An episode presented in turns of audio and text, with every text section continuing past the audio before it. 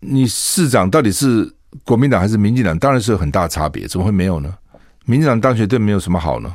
对他们了，对桃园地方人士有什么好呢？对，当然还是市长是执政党，你执政党的议员呐、你要地委啊，你要配合啦，要选民服务，你方便的多嘛？你自己想嘛。罗志祥也不错，张善政跟他讲说，今天要去陪他行脚，罗志祥也同意了嘛。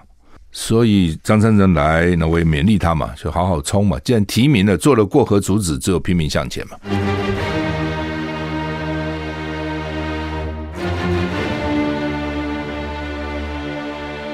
赵少康时间，吃喝玩乐骂，和我一起快意人生。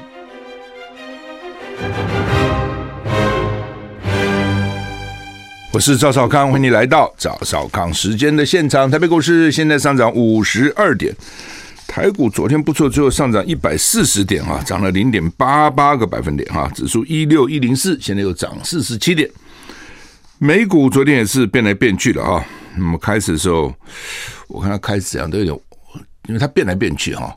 开始涨的都涨了，后来呢道琼跌了，后来又涨了，所以道琼涨一百九十一点，涨零点六个百分点；S M P 五百涨零点九五个百分点；纳斯达克涨一点五一个百分点；费城费城半导涨一点九八个百分点；欧股三大指数都涨啊，涨零点五到零点七。那虽然美股看起来都涨啊，不过苹果还是很弱了啊。苹果开始还是跌啊，苹果不知道怎么回事，是最近的财报不好吗？苹果只涨一点点了，呃，Google 还跌呢，哦，Google 还跌零点一六个百分点啊，所以看起来也不是那么那么好。就是说，苹果只涨零点二个百分点，苹果只涨零点哦，对不起，零点一个百分点，Google 还跌哈。那脸书小涨一点四一个百分点，为什么讲小涨？因为前天跌了将近八个百分点呐、啊，哦，所以你看看这个跌就大跌，涨小涨哦，所以美股现在也是很麻烦啊。台股现在涨四十六点，涨得还至少没跌了哈。今天五月二十六号了，五月快过了，明天五月二十七号哈，两天都受到封面的影响。那我们看温度吧，北北基二十二到二十五度。桃竹苗二十二到二十七度，中彰投、云嘉南都是二十四到二十八度，高屏二十四到三十度，降雨几率通通是百分之九十，一定会下。而且呢，昨天我记得傍晚的时候下雨好大好大，稀里哗啦哈，这个好大的雨哈。宜兰花莲都二十三到二十七度，宜兰降雨几率百分之九十，花莲百分之八十，台东二十四到二十九度，也是百分之八十的降雨几率。外岛十九二七度，降雨七十到九十，所以你看，其实台湾今天几乎是全面有雨的。虽然现在看起来北部还好没有雨，但是呢，等等一定会下啊，百分之九十怎么可能不下呢？温度也不高啊，北北基就二十五到最高就二十五度了哈，南部高屏最高会有三十度哈。那温度还好了，虽然没有很高，但也没有很低嘛啊，所以温度我觉得还好。那就是下雨啊，那没没办法了，没雨啊，你不下也不行了，不下雨没水啊。十八个县市豪大雨，什么时候雨是会停啊？我想大概周末就停了吧。那周末会热到三十四度哈。中央气象局指出呢，锋面还在台湾上空。哦，今天跟明天两天，就礼拜四、礼拜五全台有雨。今天最多啊，中南部降雨呢越晚越明显啊。我看台北部也差不多了哈。明天晚上封面北台雨势减缓，后天到下礼拜一，就礼拜六到下礼拜一吹西南风。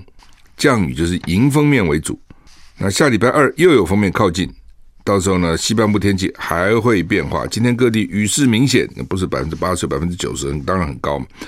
十八个县市气象局发豪雨特报、大雨特报，基隆市、新北市、桃园市是豪雨特报，要严防哈。那其他这是大雨特报。彭启明说，昨天台湾北部雨势相当大，尤其在西北部。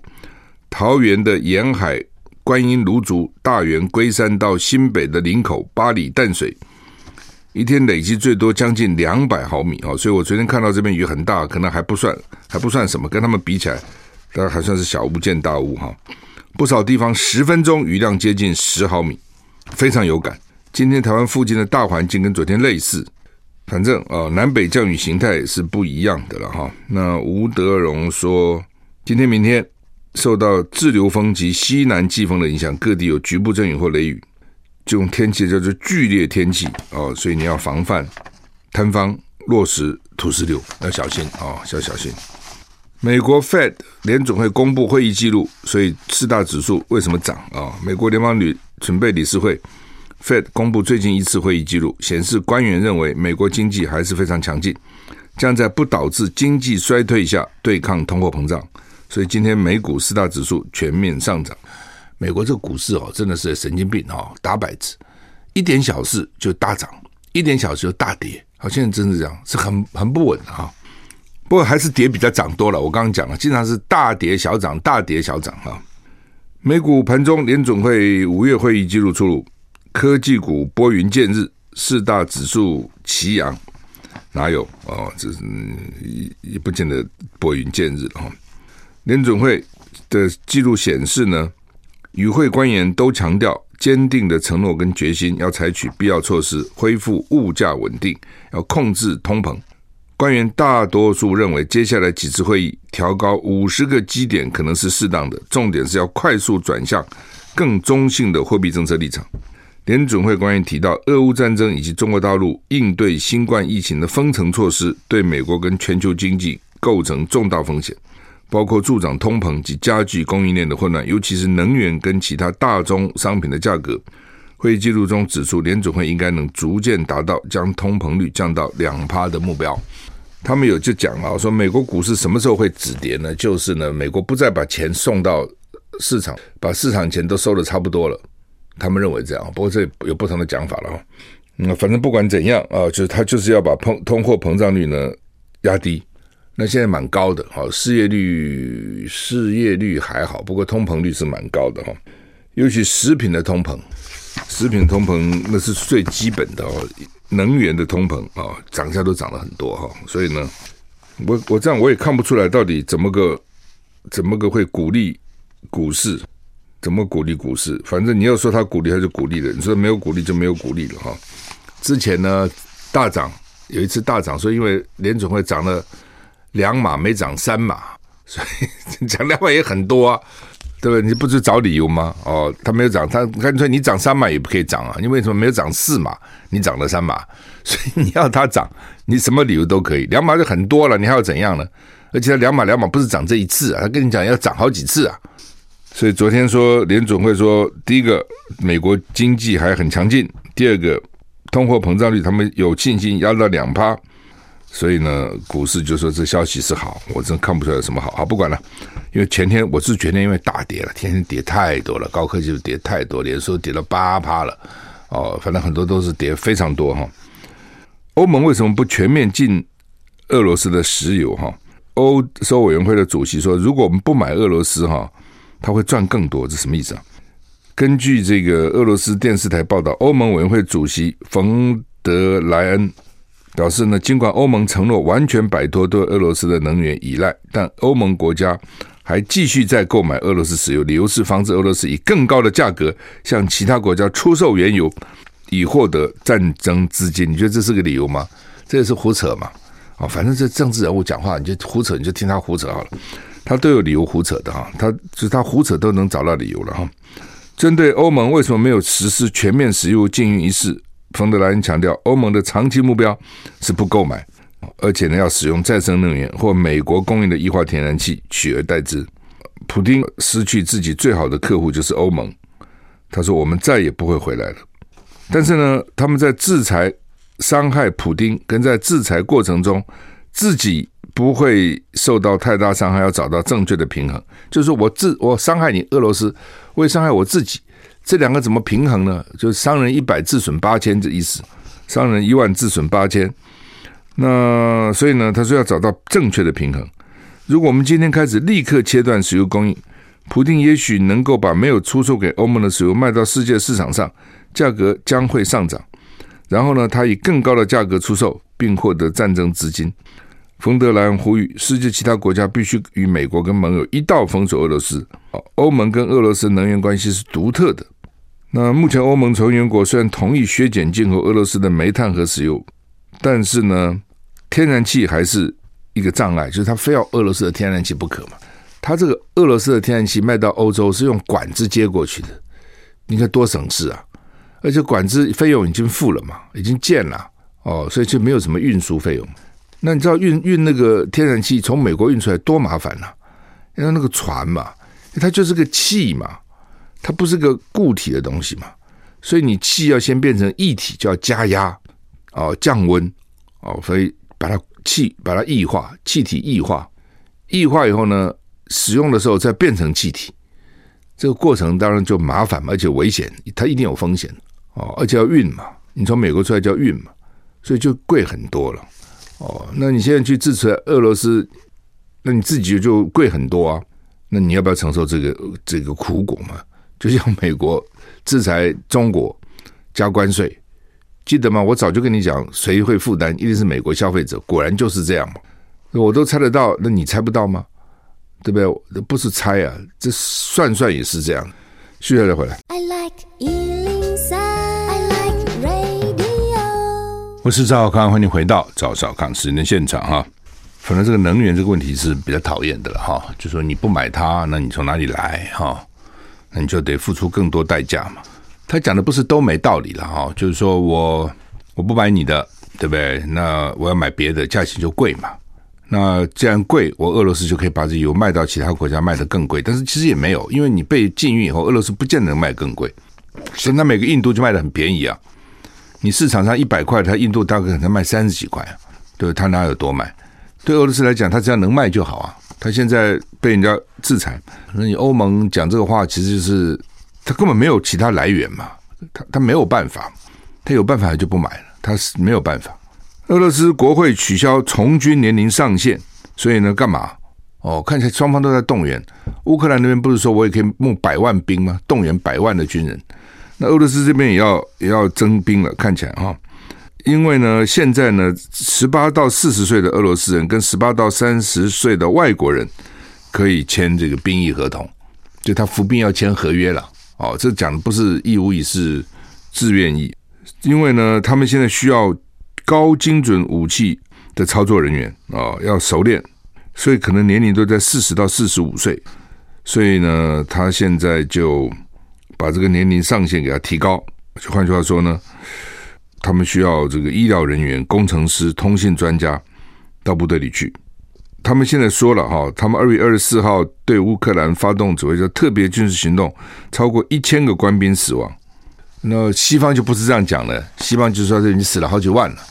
那他说他只死了一千，西方有可能夸大啊、那俄罗斯也有可能呢故意呢讲少，搞不好少一个零的说不定哈、第一次探探望了侵略乌克兰的伤兵，普丁说他们应该被当成英雄对待哈。克里姆林宫昨天释出俄罗斯总统普丁到莫斯科一个军医院的消息，普丁探望在乌克兰作战以后呢送治疗的伤兵。而且强调伤兵都是英雄，应该被当成英雄对待。这是乌克兰在发生战争以来呢，这这次战争首次对外公开普丁到医院看伤兵的画面啊！之前有没有不知道，但是这是第一次公开。《纽约时报》说，普丁身穿白袍，在国防部长呢绍伊古的陪同下前往探视。普丁还对一名有九个月大儿子的伤兵表示呢，他会为他的父亲感到骄傲，就他儿子了。普丁说，会见的军医向他保证，他们拥有所需要的一切，但是政府还是应该迅速有效对伤兵医疗护理方面的需求提供这个有效的这个满足。哈，普丁说，他们都是英雄，他们每个人都是有意识把自己的生命置于致命的危险中，他们应该被当成英雄来对待。哈，那俄罗斯国防部上次公布伤亡数字在三月二十五号，当时说有一千三百五十一个俄军丧生，乌克兰说。到现在为止呢，有两万九千三百五十，就差不多三万人丧生。到底是多少人？俄罗斯说还是说一千人？怎么怎么一个多月了也没动呢？哦，怎么还是一千呢？哦，反正俄罗斯大概，反正我就是吃了秤水铁了心，因为我死多少我就告就是一千，就是一千。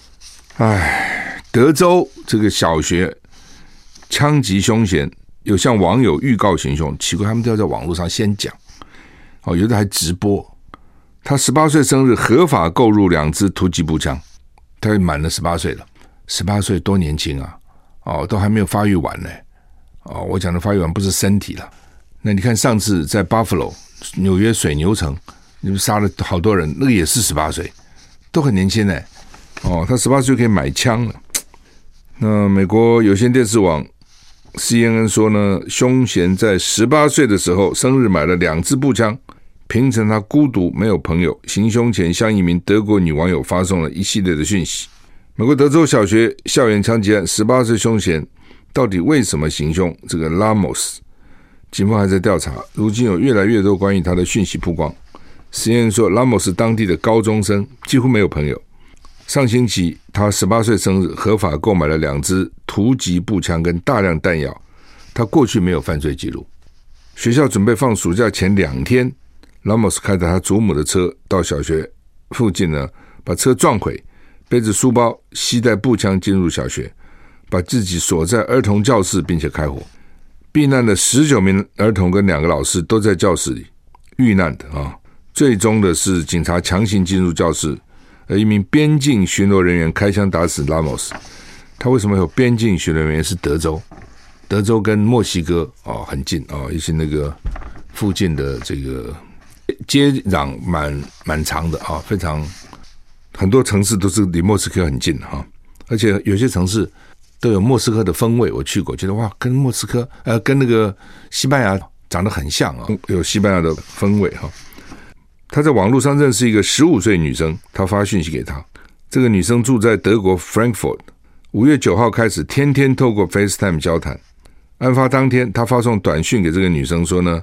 自己刚刚射杀了自己的祖母，还打算向一所小学开火。他把他祖母都给杀了，这什么个？到底什么？这这这搞什么哈？二十一名师生遇害哦。他因为被这个十八岁的枪手呢，拉莫斯关进同一间教室。美国一名十八岁枪手二十四号闯入德州一所小学开枪行凶，十九个学生，两个老师。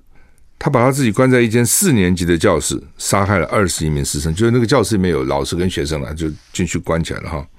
还有几名受伤的幸存孩子，并没有全部杀杀完，还有一些幸存的哈。哎，这有时候有些就就真是不行。我们休息一下再回来。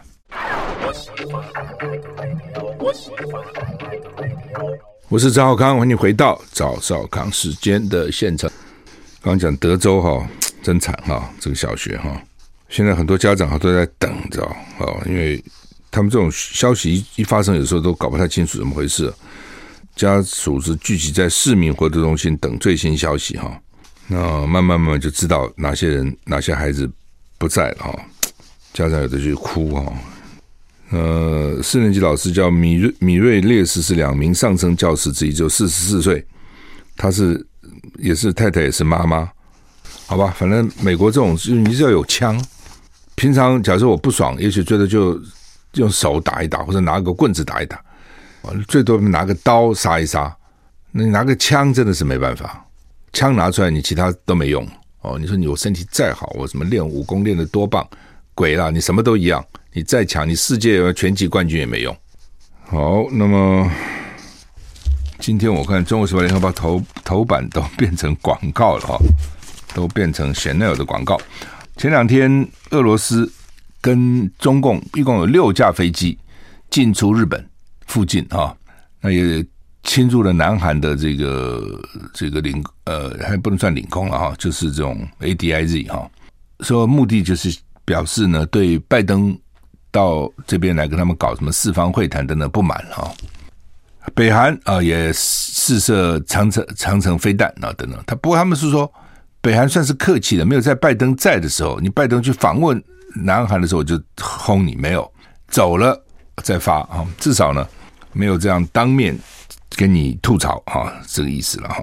那老共呢，呃，在台海周边实施所谓的实战化的演练，而且他还讲清楚，就是叫做严正警告台美勾连。那老共最近一直讲说，一段时间以来呢，是中共国防部发言人哈。美方变本加厉打台湾牌，企图以台制华，势必引起局势向危险走向危险的境地。那另外呢，外交部的发言人也说，美方虚化掏空一中的空间，美方虚化掏空一中的原则，明里暗里都怂恿支持台独分裂活动。就老共现在一直认为，民进党政府搞的就是台独了。那所以呢，会搞台独，就是因为老美呢在支持。但是呢，民进党呢，他也不会宣布台独。像吴钊燮昨天讲了，他说我们不寻求形式上的独立。哦，所谓形式上的独立，说我宣布我是台湾台台湾共和国了，然后申请加入联合国的叫形式上独立。我们不寻求这个，那我们已经独立了。老共就是说呢，你美国嘴巴讲你你有这什么一中一中政策啊、等等哈，但是呢，你做的事情其实不是，你做的事你根本在掏空，所以掏空就是嘴巴讲而已。那拜登已经连续三次被人家说他是口误，那我一直不认为是口误。我昨天也讲说，拜登其实是老狐狸，不是老糊涂。很多人说啊，他老了，讲话乱讲，不是，他没有那么糊涂哦，他是老狐狸，不是老糊涂。他二十九岁就当参议员呢，开什么玩笑？他是当了几十年都在外交委员会，他会不知道外交上这种字斟句酌，对？斤斤计较，他不知道吗？怎么可能？我们也许啊，因为不是搞外交了哈，我们也不是搞法律的哈。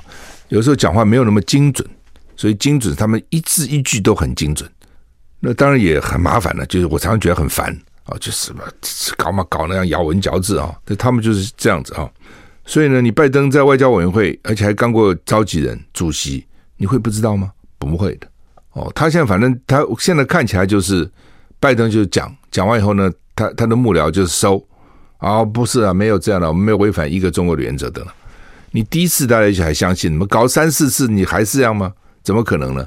哦，你总统哎，总统无戏言呢，哦，所以就是故意的，哦，我就是这样讲，哦，然后呢，你可以说唱黑白脸，我拜登就唱个白，从对台湾就唱个白脸，幕僚呢就唱个黑脸，同样的呢，对大陆来讲呢，拜登唱的是黑脸，然后幕僚唱的是白脸，换句话说就是美国他当然很担心了，说你会不会想说，哎。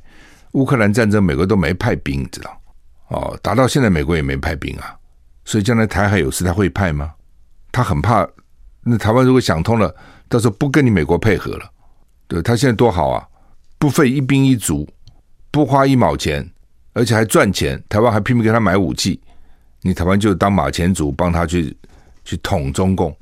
那如果台湾有一天不不这样干了，我不要不要不要这样，我干嘛要这样？我干嘛对你卑躬屈膝？什么言听计从？我不要了。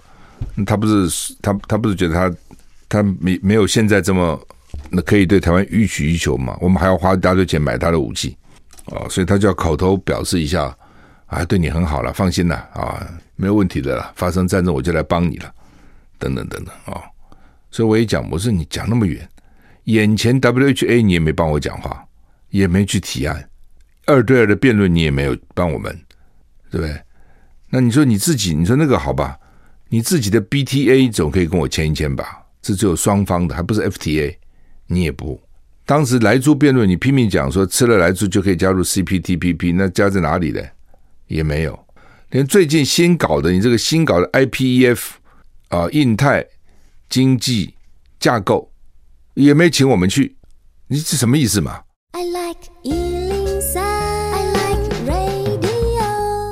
我是赵少康，欢迎你回到赵少康时间的现场。台北股市涨十二点，涨得不多了哈，涨不多了哈。刚刚讲哈，老美啊说要派兵帮我们哈，但是呢，眼前这个可以帮我们，他就不帮啊。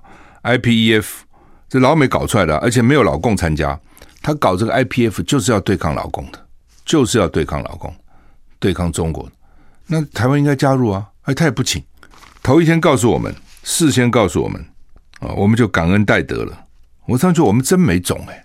你好歹乌克兰那个泽伦斯基还跟还敢跟美国要啊？你要给我这个，你要给我那个，对不对？你们不把我搞成今天这个局面，你不要我要给我。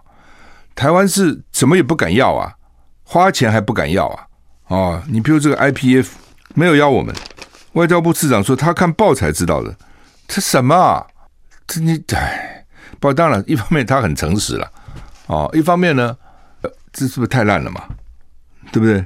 他说呢，他没有落，没有包括台湾，没有纳入台湾，符合台湾跟美国的默契，对台湾是种尊重。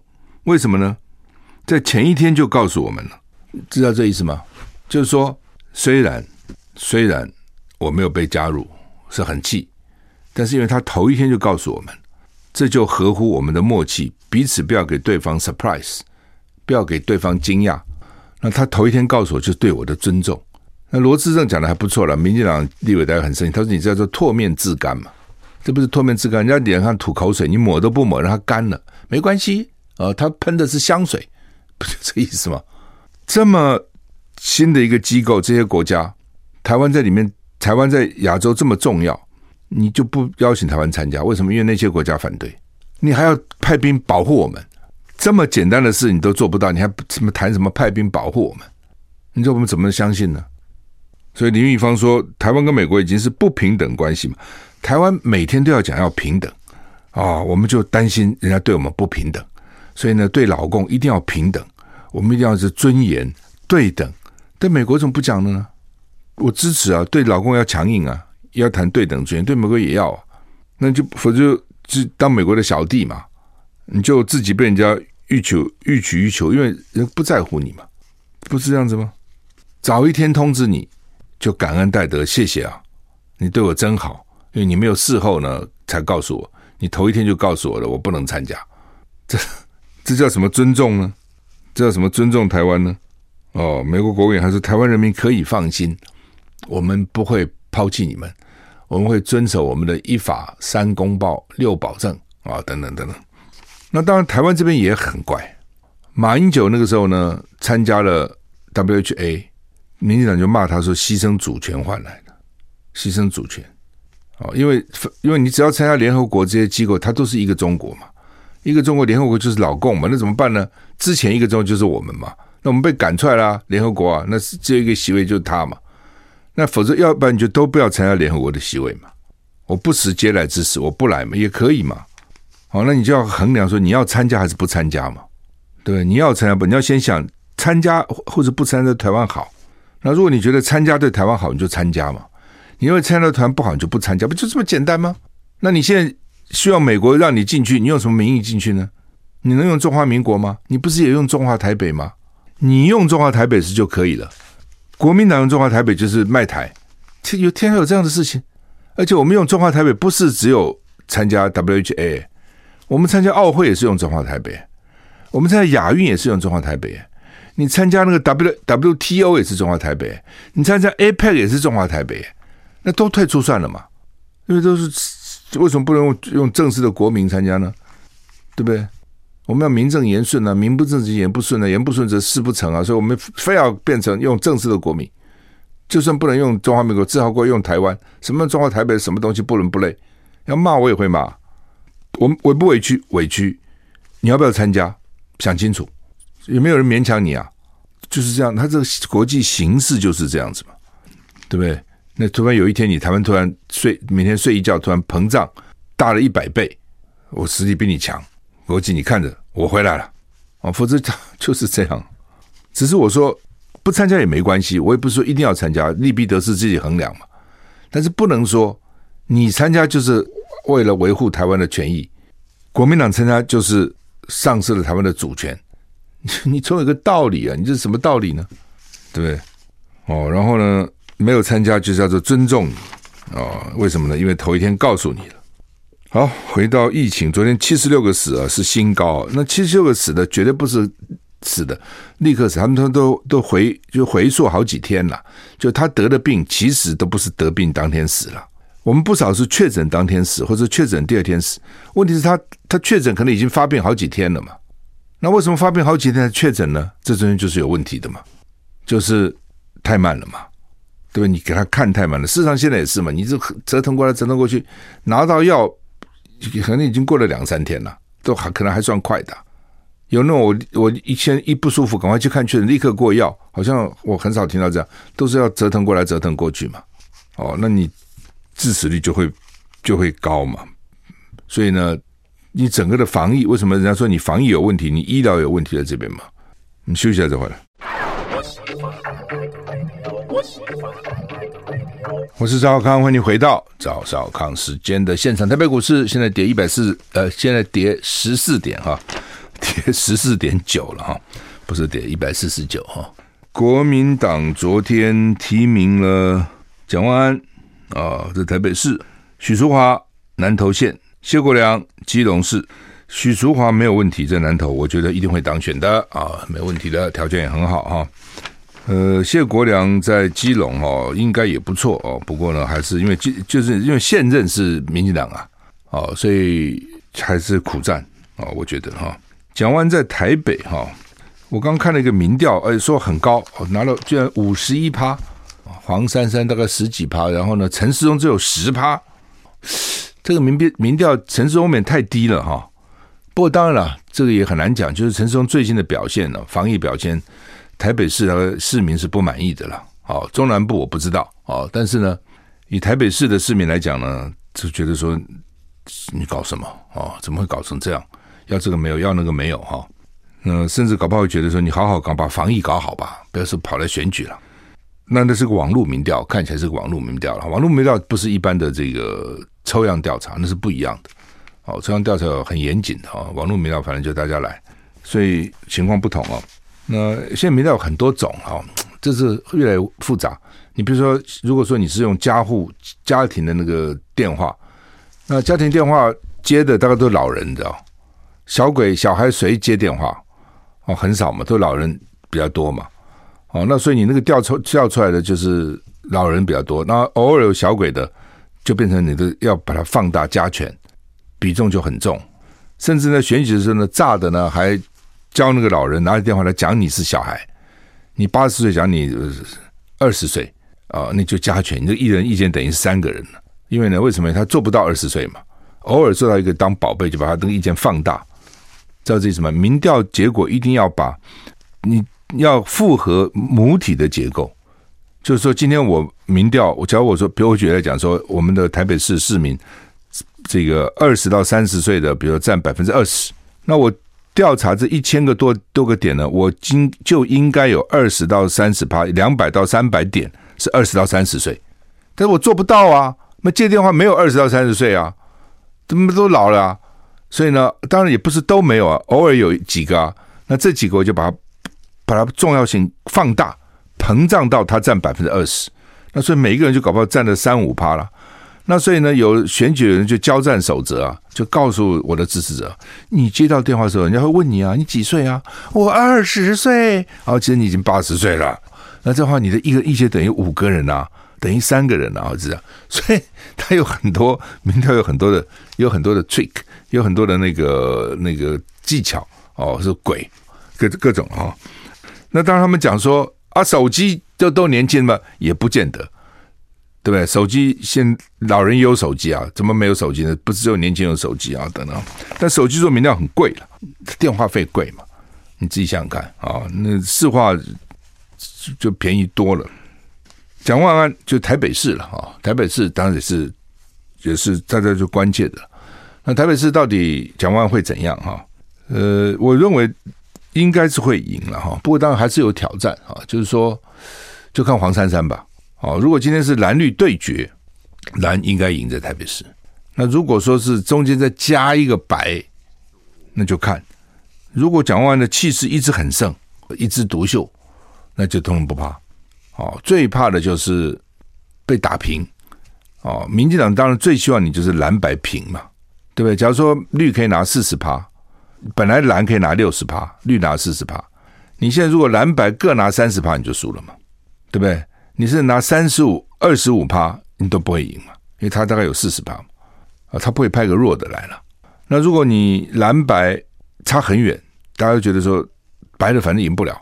那当然，他们跟我讲说，现在年轻人又不一样，赢不了，我要支持，我也支持谁，会有了。但也有那种，我就是不要谁当选嘛，我就是不要绿的当选，那我就要看哦，那支持谁会有可能打败绿的？然后这种人也不少，所以你蒋万一定要维持一个。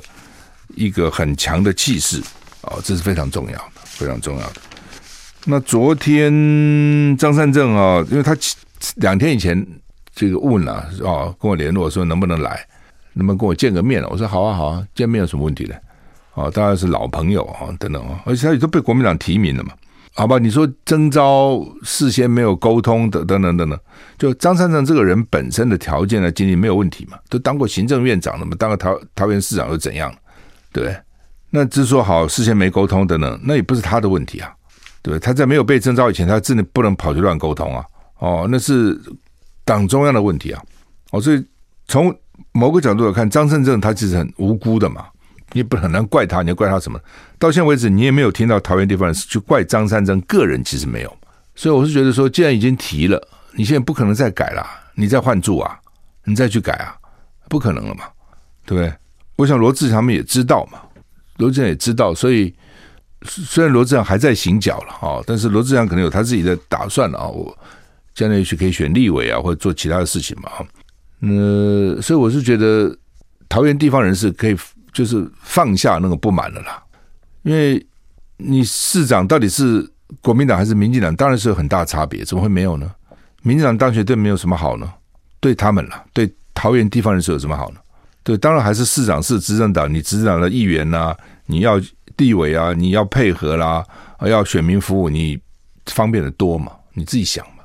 罗志祥也不错，张善政跟他讲说，今天要去陪他行脚，罗志祥也同意了嘛。我的了解，张善昨天告诉我是他昨天清晨凌晨，前天夜里传个 line 给罗志祥，哦，说雨下这么大，我很心疼你哈，那我是不是陪你去？我可以跟你一起走嘛，陪你一段。那，罗志祥很善意回说欢迎啊，当然罗志祥的态度是说，愿谁愿意来陪我都愿意了哈。但是这也是从就是好的互动了，我觉得彼此之间又不是仇人。我常觉得你同一个政党里面不是仇人，就算不同政党也不是仇人嘛。政治我常常觉得也不是全部一个人的，何必搞成剑拔弩张这样哦？这个好像一副这个都非要你死我活，没那么严重哈。所以张善政来，那我也勉励他嘛，就好好冲嘛。既然提名了，做了过河卒子，只有拼命向前嘛。好，那么今天我们就讲到这里，谢谢你的收听，再见。